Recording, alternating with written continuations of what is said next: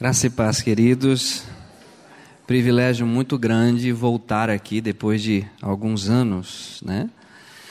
Muito bem, nós temos aí no boletim então a palavra que está a cruz ainda firme está.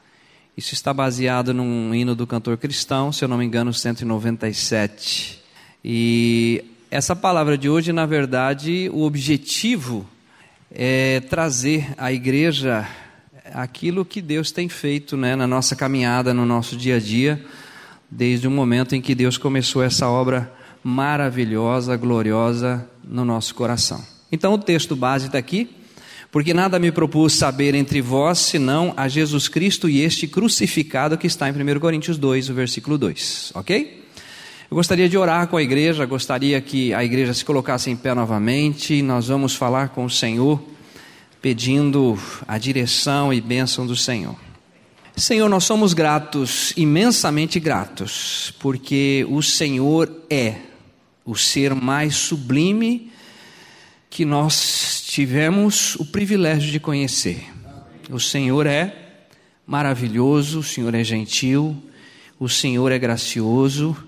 Eu posso declarar a Deus com esta igreja que eu amo o Senhor.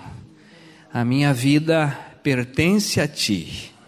E eu quero viver exclusivamente, todos os dias da minha vida, para glorificar o teu nome. Nessa manhã, Senhor, eu quero que o Senhor, o Senhor se manifeste através da tua palavra, através da tua unção. E que, ó Deus, as pessoas que aqui chegaram sejam tocadas, sejam curadas, sejam também transformadas para a honra e glória do teu nome. Eu oro em nome de Jesus. Amém. Amém. Pode assentar. É, privilégio nosso, né? Quem não me conhece ainda vai conhecer um pouco da minha história. É, casado há, vai para 27 anos. A mulher mais linda do universo. Quem conhece, né, sabe que eu estou falando a verdade. Os dois filhos mais lindos do universo também quem conhece sabe que eu estou falando a verdade. Giovana com 19 anos e Mateus com 14 anos. Eles são lindos de fato, tá? Não estou querendo aqui fazer nenhuma. Ah, não, eles são lindos, né? São lindos. E assim, eu gostaria de compartilhar com vocês. É... Na verdade, eu gostaria de ouvir cada um, né? Conhecer a história, conhecer a família conhecer o histórico de vida, como que você chegou até hoje, como que você adentrou essa igreja, porque também tem isso, né? Tem gente que vem à igreja da seguinte maneira: de tanto a esposa encher o saco, vem para a igreja, né? Tem isso, não tem? Já ouvi muitas histórias assim. Tem outros que vêm na igreja, ah, não tem nada para fazer hoje, vou na igreja. Tem outros que vêm, né, porque a religião de determinou determinadas regras, então ele vem, né? faz parte. Domingo sem igreja não é domingo. Né? E tem outros que estão desejosos por uma resposta, por um milagre. Eu vou porque hoje eu preciso ouvir de Deus uma resposta. E tem aqueles que nem sei o que, eu estou fazendo aqui. Né? Tem alguns que vêm assim, meio bem empurrado. Então, é, eu a minha história assim mais gloriosa, sobrenatural, algo que transcende né, a nossa compreensão, aconteceu em 1987, nas, na, na Vilas Oficinas, em Curitiba. E quem esteve lá naquela ocasião foi o pastor de vocês, pastor Glênio Fonseca Paranaguá, ministrando na Igreja Batista, em Curitiba. O que eu gostaria de até lembrar a igreja, numa outra ocasião eu pude fazer isto, é, quem está pela internet agora, né? Londrina está chovendo, está frio, está um clima diferente. Não é, não é tão típico aqui, né? Isso aqui é atípico. Para nós em Cascavel é tranquilo isso. Chuva e frio é bem tranquilo. Mas assim, aqueles que estão acompanhando também, eu lembro que o pastor Glenn foi a Curitiba, naquela época não tinha ônibus com ar-condicionado. Naquela época era aqueles ônibus bem bem difíceis ainda. Os seus filhos eram filhos novos. Eu não sei como que ele deixou a família, mas o fato é que ele se deslocou de, de Londrina até Curitiba. E naquela ocasião eu tenho certeza, absoluta certeza, Deus queria falar comigo. Sabe, tem isso. Vocês lembram que Isaías, Isaías ele foi o templo. Você sabe por que, que ele foi no templo? Porque morreu o rei Uzias. E aí ele chega no templo, o que, que acontece? Ele viu a glória do Senhor. Então também tem isso. Tem gente que vai no templo às vezes 10 anos, mas tem um dia que ele não vê pastor, ele não vê quem está do seu lado, ele não vê os instrumentos, ele vê a glória do Senhor. E aí Deus fala com ele, e é algo sobrenatural. Então, naquela ocasião, foi isso que aconteceu comigo, mas eu gostaria de apenas retratar, eh, retratar, não, digo, relatar a vocês, que eu nasci em 1962, portanto, 55 anos, né? Em 64, eu fui levado às pressas de Londrina a São Paulo, no Hospital das Clínicas, porque eu estava urinando sangue, deu complicação renal, e o médico aqui em Londrina, da Santa Casa, disse: o senhor precisa levar ele para Londrina hoje. Não é amanhã, tem que ser hoje. E nós morávamos em Apucarana, no sítio. Né? Quem conhece Apucarana, próximo a Vila Reis. E naquela ocasião, quem mora no sítio, normalmente valores não é tão fácil de ter. E aí pede para um vizinho, pede para outro vizinho, voltamos para Londrina naquela tarde. Isso tudo é história que é contado para mim através da minha mãe.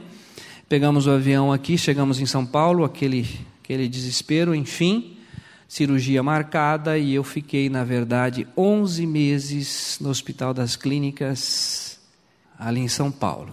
Longe de pai, longe de mãe, né? Isso pode ter algumas coisas. Eu sou muito chorão, né? Então vocês vão perceber isso. É muito sentimental. Essa essa ausência, acredito que trouxe algumas coisas é, que são trabalhados ainda na minha vida. Mas esses 11 meses ali, longe de todos, é, quando eu chego em casa em Apucarana de volta, porque houve complicação na bexiga. Eu tenho aqui os braços, os dois braços são cortados e aqui também no tornozelo embaixo, porque a pulsação de sangue teve comprometimento e isso foi um longo processo, até a cirurgia também da bexiga, cirurgia renal, e eu só tenho rins direito trabalhando até hoje, desde 1964. Quando saí do hospital, meu pai conta que ali no ponto de ônibus. Uma senhora, meu pai conta essa história rapidamente para aquela senhora, ela diz: "Com certeza Deus tem algo para ele. Não sabemos o que, mas tem". E eu sei que realmente Deus tem algo para cada cada pessoa em particular. Voltamos em Apucarana e minha mãe conta que morando no sítio eu pegava um paninho e ia limpando tudo. Fogão, imagina no hospital, ali em São Paulo, tudo limpinho, tudo branquinho.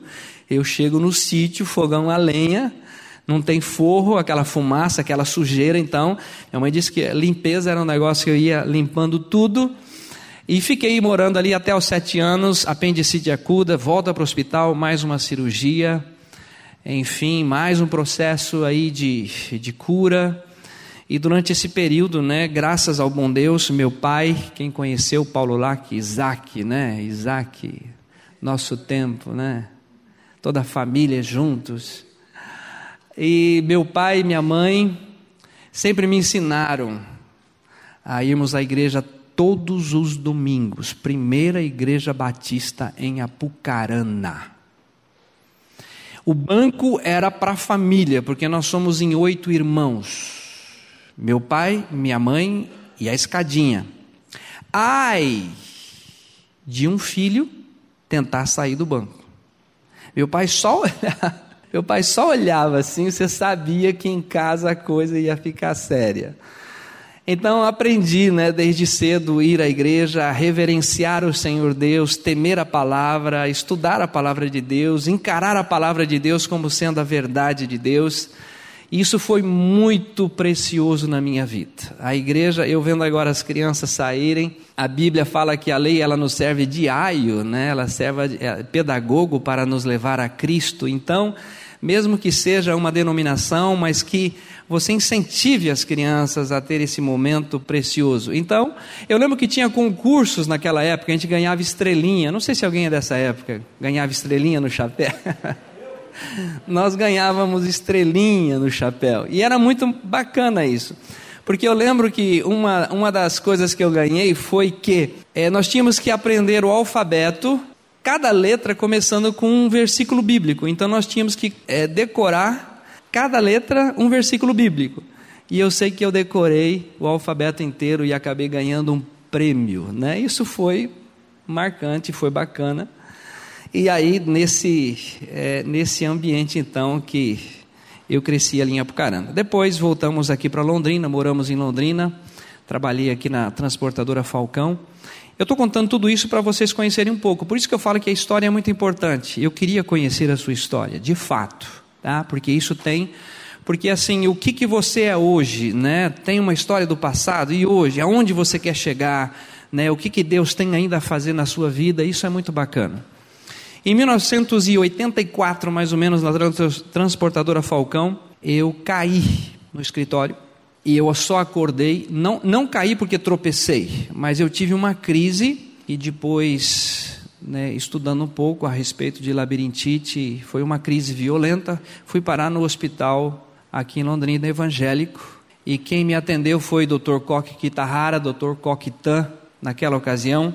E eu lembro que foi tão violento, tão bruto, que eu lembro que os dois olharam para mim assim, menearam a cabeça e eu pensei, meu Deus, chegou, chegou a minha hora e como eu tinha todo esse princípio, né, igreja, Deus, palavra, enfim, que era verdade, eu disse, eu fiz uma oração ali naquele quarto de hospital dizendo o seguinte: Senhor Deus, se o Senhor me curar, eu vou te servir por toda a minha vida. Quando a gente está em aperto, a gente faz isso, né? A gente grita, clama. Eu sei que naquela tarde mesmo eu estava em casa, curado. Naquela ocasião vim aqui a esta igreja procurar o pastor Glênio porque surgiram muitas dúvidas a respeito é, dessa cura, muito medo de acontecer de novo. E eu vim aqui, o pastor Glênio orou comigo, ele abriu Isaías 53, que fala verdadeiramente, ele está no boletim, verdadeiramente ele tomou sobre si as nossas dores e as nossas enfermidades levou sobre si. E nós o reputamos por aflito, ferido de Deus e oprimido. Mas ele foi ferido pelas nossas transgressões e moído pelas nossas iniquidades. O castigo que nos traz a paz estava sobre ele e pelas suas pisaduras fomos sarados. Pastor Glenn ali no gabinete orou, impôs as mãos, ungiu e eu fui para casa tranquilo. Aí o que, que acontece? Quando você está bem de novo, você volta à rotina e você esquece da promessa que você fez. Continuei trabalhando, continuei indo para a igreja, continuei nas minhas atividades normais, até que, gente do céu, eu não sei se isso já aconteceu, provavelmente, com muitas pessoas já aconteceu isso, mas eu fui num culto de quarta-feira. Vocês sabem que culto de quarta-feira normalmente não vai ninguém. Não sei se aqui é assim ou se é diferente. Vem. Ah, voltou. Mas normalmente culto durante a semana, o pessoal está cansado, é mais difícil. Mas naquela quarta-feira, eu não sei, sabe? Eu fui na igreja. Fui na Igreja Batista de Jardim América, pastor Manuel Neto, que ainda é pastor naquele local. Aquela igreja era uma igrejinha de madeira, com os bancos de madeira, com o piso de madeira, e devia ter umas seis pessoas e o pastor. E chegou na hora do, dos cânticos, no momento de adoração da igreja. E aí vocês vão se lembrar. Quem é da minha época aí vai se lembrar, né?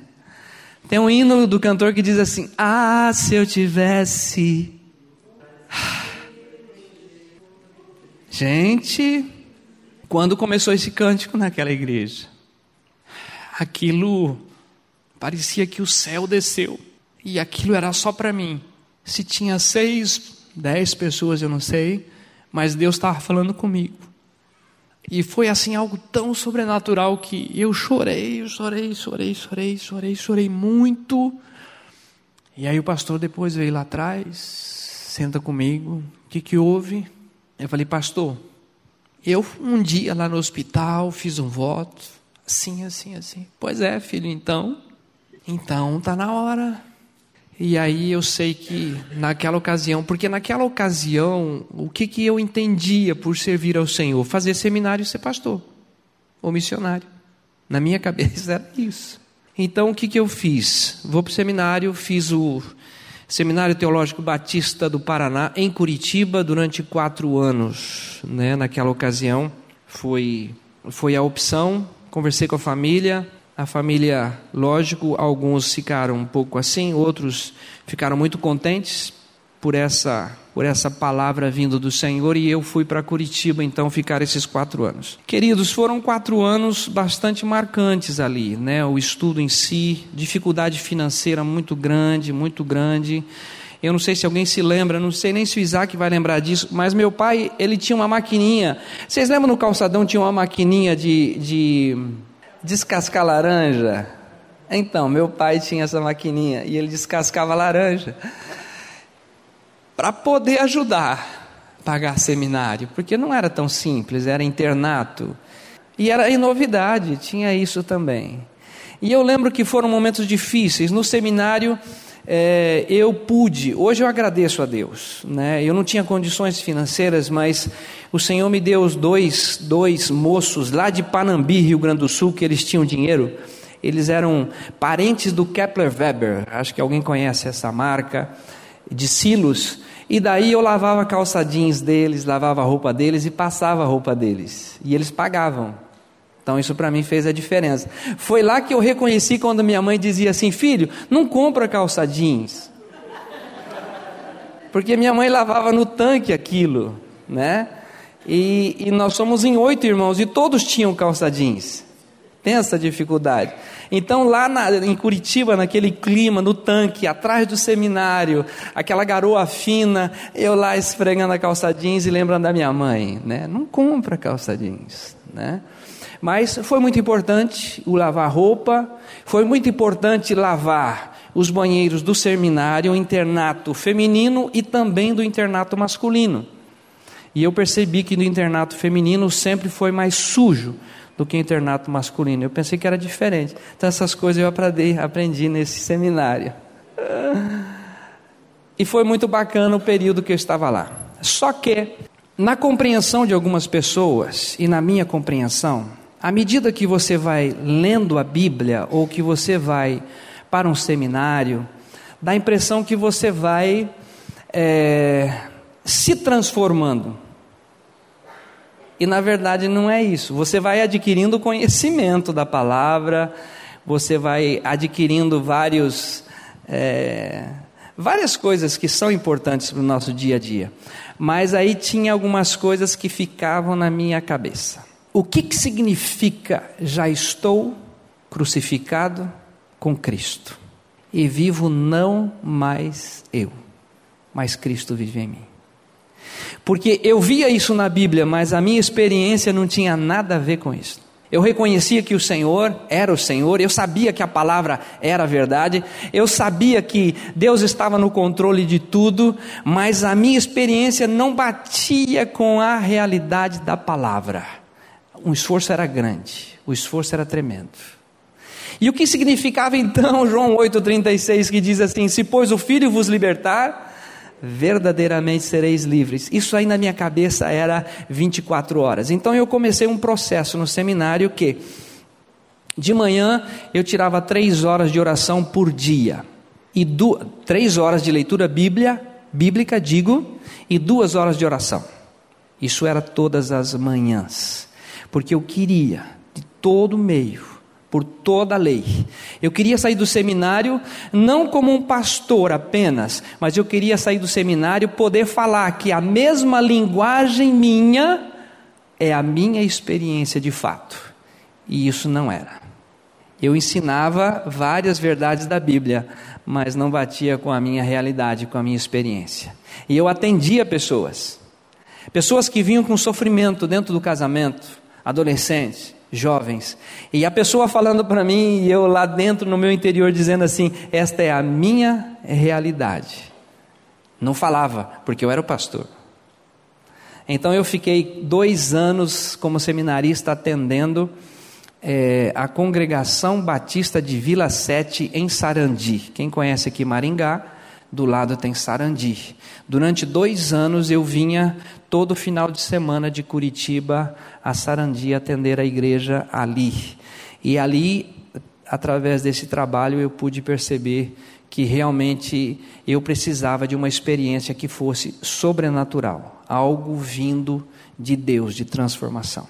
Estou contando isso porque isso vai fazer sentido já já para vocês, assim como fez para mim. Em 1987, gente não tinha nem nascido aqui ainda, em 1987, era novembro e tudo marcado para a minha formatura. Formatura na igreja quadrangular, os convites foram feitos, meus pais, alguns amigos, e estava chegando a formatura. E eu no quarto estava orando assim: Senhor, se o Senhor não transformar a minha vida, eu nunca vou ser um pastor. Porque eu não quero pregar uma coisa que não é a minha experiência. Mas isso, estou tentando não chorar aqui, tá? Porque lá no, lá no apartamento era, era, era eu, me lembrou muito Lutero, porque era um desespero, Senhor, eu não aguento mais, eu, eu, não, eu, eu, não, eu, não, eu, não, eu não posso mais viver se não for o Senhor fazendo um milagre na minha vida.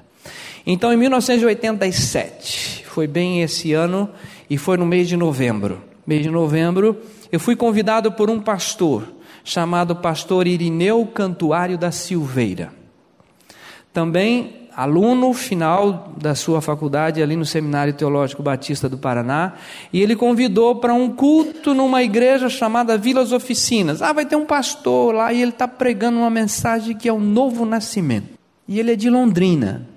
Para mim, mais um culto, mais um pastor, mais um preletor, mais uma palavra, mais uma igreja, mais um sábado perdido né? Porque várias vezes, gente, eu ia para a igreja, mas o meu coração não estava naquilo. Eu queria estar em outro lugar. E aí eu fui, né? Pegamos o ônibus, chegamos lá na Vila Os Oficinas. Quem era? Pastor Glênio Fonseca Paranaguá, pastor de vocês. E aí, gente, acontece mais uma coisa sobrenatural, tá? Parecia que não tinha ninguém naquela igreja. Era só eu. Mais uma vez parece que Deus né? Abre o céu e fala: É hoje que eu quero falar com você. E o pastor Glênio começa naquele texto que nós colocamos no boletim, que é Romanos 4,18, que diz assim, né? Que Abraão creu contra a esperança, que seria pai de muitas nações.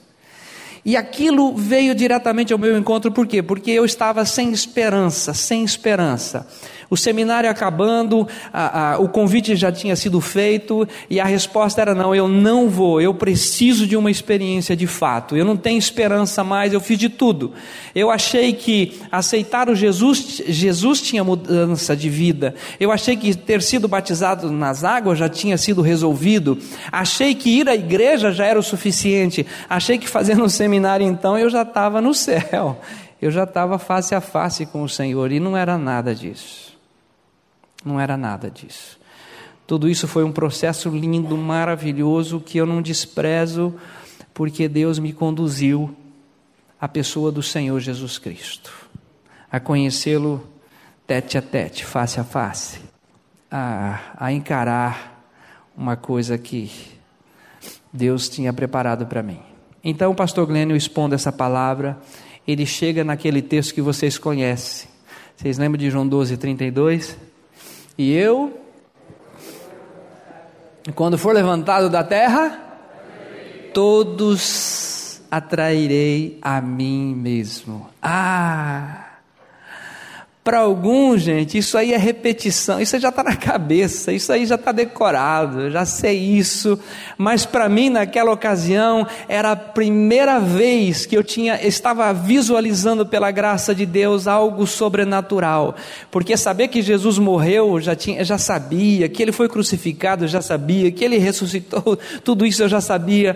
Mas aí começa a vir aquela revelação tremenda: Eliseu, você foi atraído no corpo do meu filho na cruz do Calvário. E aquilo começou a mexer. E aquilo começou a mexer. E os outros textos foram abordados, como Efésios 2,6, né? E juntamente com ele, nos ressuscitou e nos fez assentar nos lugares celestiais em Cristo Jesus. Segundo Coríntios 5,14, o amor de Cristo nos constrange, julgando nós isto, se um morreu por todos, logo todos morreram. Ou seja, eu sabia que ele tinha morrido por todos, mas eu nunca tinha visto aquela vírgula ali, no, ali no, em 2 Coríntios 5,14, vírgula, logo todos morreram. E aí vem o Espírito Santo naquela, ah gente, delicadeza. Você estava no corpo do meu filho. Quando eu lembro desse cântico, a cruz ainda firme está, porque não existe outro método de salvação a não ser a cruz do Calvário. Ela sempre será o porto seguro, o lugar de segurança, o lugar onde a pessoa vai dizer assim: Senhor, eu procurei de tudo, não encontrei lugar nenhum. Mas de repente ele vai dizer assim: existe a minha cruz, onde você passa e onde você encontra pastos verdejantes. Aí, queridos, naquele momento, naquela noite, Deus vem de uma forma sobrenatural, mostrando exatamente essa obra da atração, inclusão. O velho homem, eu, essa luta de velho homem, eu não sei quantos já passaram por isso, mas tem alguns talvez que ainda passam por isso, né? Eu quero fazer o certo, mas eu faço o errado. Eu decido né, mudar de vida, mas não muda. Eu vou num acampamento e choro e tenho decisões, agora sim vai funcionar, e não funciona. E tudo isso eu já passei. E aí chega aquele momento que eu digo: Deus, eu não tenho mais esperança em mim mesmo, mas se a tua palavra diz, é agora, eu me rendo a esta palavra. E aí, gente, começou uma Sabe aqueles textos pesados que vocês também conhecem aqui muito bem? 1 João 3,8. Quem comete pecado é do diabo. Gente, quantas vezes eu li a Bíblia, no seminário então, muitas vezes, e aí Deus trazendo a revelação: você é seminarista do diabo, você vai sair do seminário pastor do diabo. Porque esse conhecimento que você tem é tudo intelectual. O que você precisa é morrer para que o meu filho viva em você. Porque o cântico no estrofe desse hino diz assim: é, a cruz ainda firmeza, aleluia, aleluia,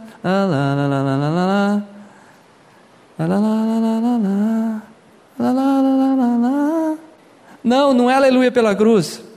Não, não, não. É o finalzinho quando diz assim: ninguém tem um cantor cristão aí? 197 sumiu. Não, isso eu não posso perder por nada nesse mundo. Isso que eu gravei, isso que eu xeroquei lá em casa, o cântico ali. Não, porque tem algo ali sobrenatural. Não. Aleluia, aleluia, aleluia por Jesus, aleluia. Aleluia! Quem triunfa? É isso que eu queria. Quem que triunfa? É só Jesus. E Deus falando comigo assim: filho, não é você, pastor. Não é você seminarista. Quem vai triunfar sempre no seu ministério se não for Jesus? Quem triunfa é só Jesus não é pastor, não é igreja, não é denominação, mas é Jesus. Por isso que a cruz é fundamental, onde morre de fato o nosso velho homem, onde a experiência acontece e depois você reconhece que o seu passo, o seu falar, o seu dia a dia, vivo não mais eu, mas é Cristo que vive em mim. Então isso fez a, a total diferença naquela ocasião. E o que me chama a atenção naquele momento foi esse encontro, sabe? Como pode, como pode um maravilhoso conselheiro, o Deus forte, o Pai da eternidade, o príncipe da paz, aquele que é o Alfa, aquele que é o Ômega, aquele que criou todas as coisas e sustenta todas as coisas pela palavra do seu poder, aquele que é mais sublime do que os céus, que é descrito em Hebreus 7:25. Aquele Jesus me abraça na cruz do Calvário e me recebe. Aquele Jesus tira o velho homem, crucifica, e aquele Jesus se permite ser ressuscitado pelo poder de Deus, e nessa ressurreição ele me ressuscita juntamente com ele e a, me coloca num lugar sobrenatural, nos faz assentar nos lugares celestiais em Cristo Jesus. E a chuva, ninguém reclama dessa chuva, gente. Nós esperamos isso por muito tempo, né? Estou competindo com a chuva aqui, ó. Aí, queridos, eu queria andar mais um pouquinho apenas dizendo o seguinte, que voltei para o seminário. Vocês lembram quando o pastor Antônio Buchaim carregava uma caixa de fitas, cassete? Alguém lembra? A minha época é do Barba, a minha época é do Barba que o Barba tinha barba. Né? Alguém vê para o Barba hoje e fala assim, mas cadê a barba do Barba? Naquela época ele tinha barba. Naquela época era fita cassete, era aquelas cópias, né? Devagar mas o pastor Glênio também levava fitas cassete, dele, do pastor Antônio Abuchaim, e também um livrinho chamado Importa Renascer.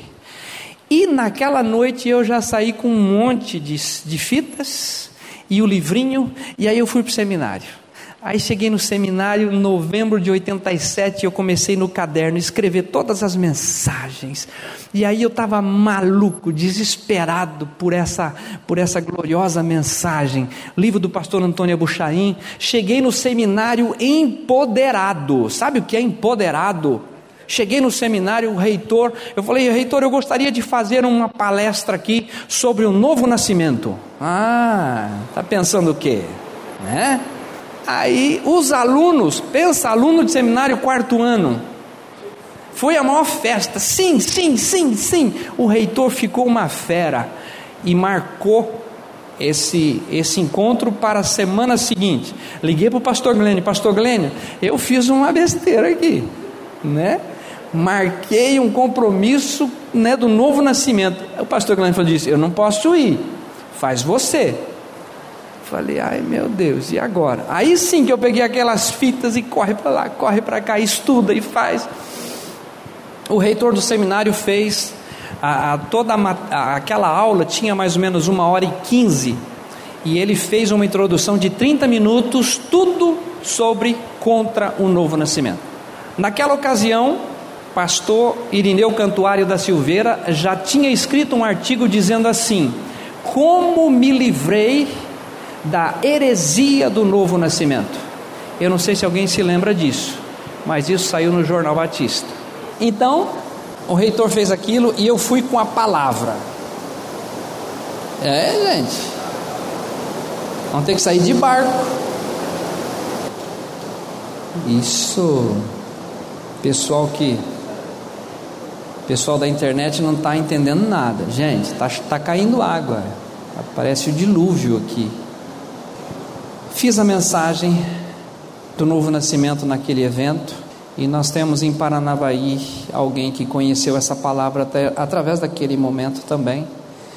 E nós saímos então do seminário em Curitiba, terminou o seminário e a primeira decepção foi que a junta de pastores da Igreja Batista de Vila Sete em Maringá me chamou e disse o seguinte: que se eu não é, desistisse dessa mensagem do novo nascimento, eles não me ordenariam ao ministério e eu estaria dispensado da congregação de Sarandi. E foi isso que aconteceu, né? Eu não fui ordenado e fui então é, sair dali da congregação e vim parar na casa dos meus pais em Ibiporã e estive com o pastor Glênio. Gente, talvez tem muita coisa que vocês não sabem do pastor Glênio mas ele, ele me acolheu. Por três vezes eu estive aqui nesse consultório, passando momentos difíceis financeiros. Ele tirou o talão de cheque do bolso dele, fez o cheque, colocou no meu bolso e disse: Deus te abençoe. Coração enorme. Fiz algumas viagens com o pastor Antônio Buchaim até Rondônia, aprendi muito. Só que depois, isso eu quero chamar a atenção da igreja. Foi lindo a revelação da palavra. Foi maravilhoso, foi algo tremendo. Só que não era a minha experiência. Eu via coerência. Eu vi exatamente a obra da cruz. Ele foi levantado da terra ele me atraiu, crucificou meu velho homem. E eu vim várias vezes aqui nesse gabinete, Pastor Glênio. Eu sei que é a verdade, eu sei que está na palavra de Deus, mas não é a minha experiência. E eu lembro que ele disse para mim o seguinte: Você prefere ficar com a sua experiência ou com a palavra? Eu disse: Com a palavra. Então fique com a palavra, meu filho. Aí sim que a coisa afunilou um pouquinho mais. Porque é diferente, gente, você saber a respeito da obra da cruz do que você ter uma experiência com a cruz. Eu comecei aí em alguns trabalhos com o pastor Antônio Buchaim, e aí chegou um determinado dia que eu não aguentei mais. Eu saí por um pasto, chorando, desesperado. Eu digo, Deus, eu quero morrer.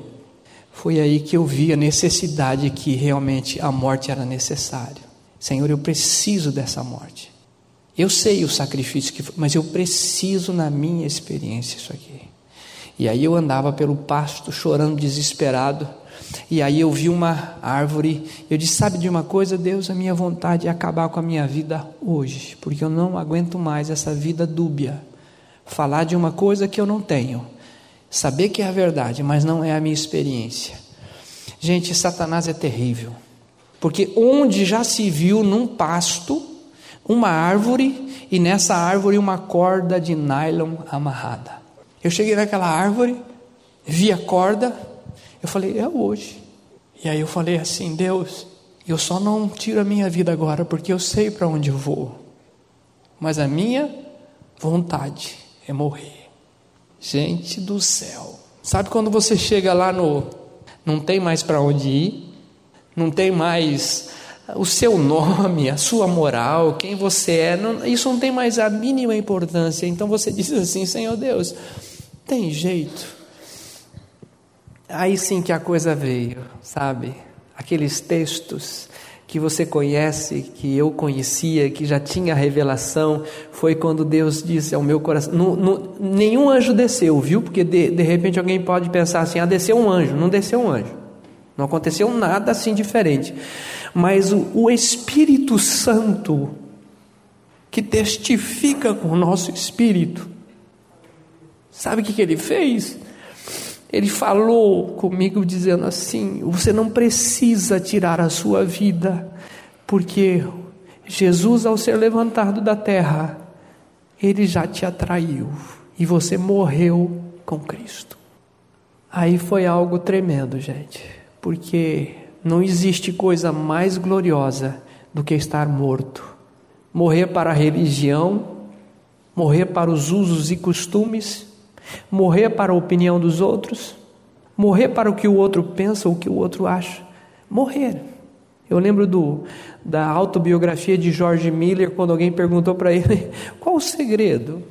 E na, na biografia diz que ele baixou a cabeça quase ao chão, dizendo assim: Houve um dia que eu morri, e esse dia aconteceu. Esse dia glorioso chegou onde a revelação, não apenas a revelação, mas agora sim, né, veio a confirmação de que a necessidade que eu tinha era morrer e essa obra foi consumada em Cristo Jesus. Houve de fato uma morte, houve de fato uma ressurreição. Eu não preciso acabar com a minha vida, tem esperança, tem solução. Eu vejo hoje, durante esses, esse tempo todo em Cascavel, são 27 anos de ministério na mesma igreja, e durante esse tempo todo, pessoas que desistem pelo caminho. Não, não acontece comigo, não tem jeito, não tem solução. Tem solução, sim. Porque a cruz ainda está lá, firme firme. De repente, talvez é o seu jeito uh, de não chegou ainda a dizer: Senhor Deus, que exploda o mundo, eu quero a Ti. Talvez, não sei. E aqui tem um texto né, maravilhoso ainda que eu coloco. Nós estamos aqui caminhando bem para esse finalzinho, fechamento aqui. É quando ele fala em Hebreus 7, 25. Portanto, ele pode salvar perfeitamente os que por ele se chegam a Deus, vivendo sempre para interceder por eles. Então eu queria assim: existe solução? Claro que existe. Ah, mas eu já tenho a revelação dessa palavra e ainda não vejo nada. Pois vai chegar esse dia, não desiste não, não dê as costas. O que eu queria apenas aqui é trazer novamente a memória que eu coloco no boletim. Se Deus, se Deus tivesse outro meio de salvar o homem que não fosse através do seu filho Jesus Cristo, Jesus não precisaria ter vindo a esse mundo. E se Deus tivesse outro método, outra metodologia de resgatar o homem da sua vida pecadora, a não ser através da cruz do Calvário, Deus jamais permitiria seu filho morrer na cruz do Calvário. Todavia, Jesus precisava ter vindo. E Jesus precisava morrer na cruz do Calvário, porque ao ser levantado da terra, ele nos atrairia a ele. Ele nos mataria. Ele crucificaria o nosso velho homem. Ele destruiria tudo aquilo que nós não conseguimos destruir. E na ressurreição ele nos daria então essa vida abundante do Cordeiro. Tá? Último texto aqui diz assim: eu coloco aqui, hoje vivo em Cascavel, né, são 27 anos, casado com Viviane, a Giovana, minha filha, 19 anos, Mateus com 14 anos. Estamos na comunidade em Porta Renascer durante esses 27 anos, tá bom? Como que é, esse viver né, tem acontecido durante todo esse período? Pastor Antônio Niabuchaim me ensinou algo muito precioso. Ele dizia assim: Eu não coloco os meus chinelos sem antes lembrar que eu já estou crucificado com Cristo e vivo não mais eu, mas Cristo vive em mim. Aprendi isso com ele. E todas, todos os dias, sem exceção, hoje vindo para cá, né, Deus traz aquele, aquela revelação do texto, né? Sem mim nada podeis fazer. E aqui o texto diz assim, que está em 2 Coríntios 4:10, trazendo sempre por toda parte a mortificação do Senhor Jesus no nosso corpo, para que a vida de Jesus se manifeste também em nossos corpos. E assim nós que vivemos estamos sempre entregues à morte. Para quê? Para que a vida de Cristo se manifeste em a nossa carne mortal. A coisa mais gratificante e gostosa que aconteceu na minha vida é que eu morri. E agora Ele vive, Ele vive em mim, para a glória de Deus, Pai. Amém?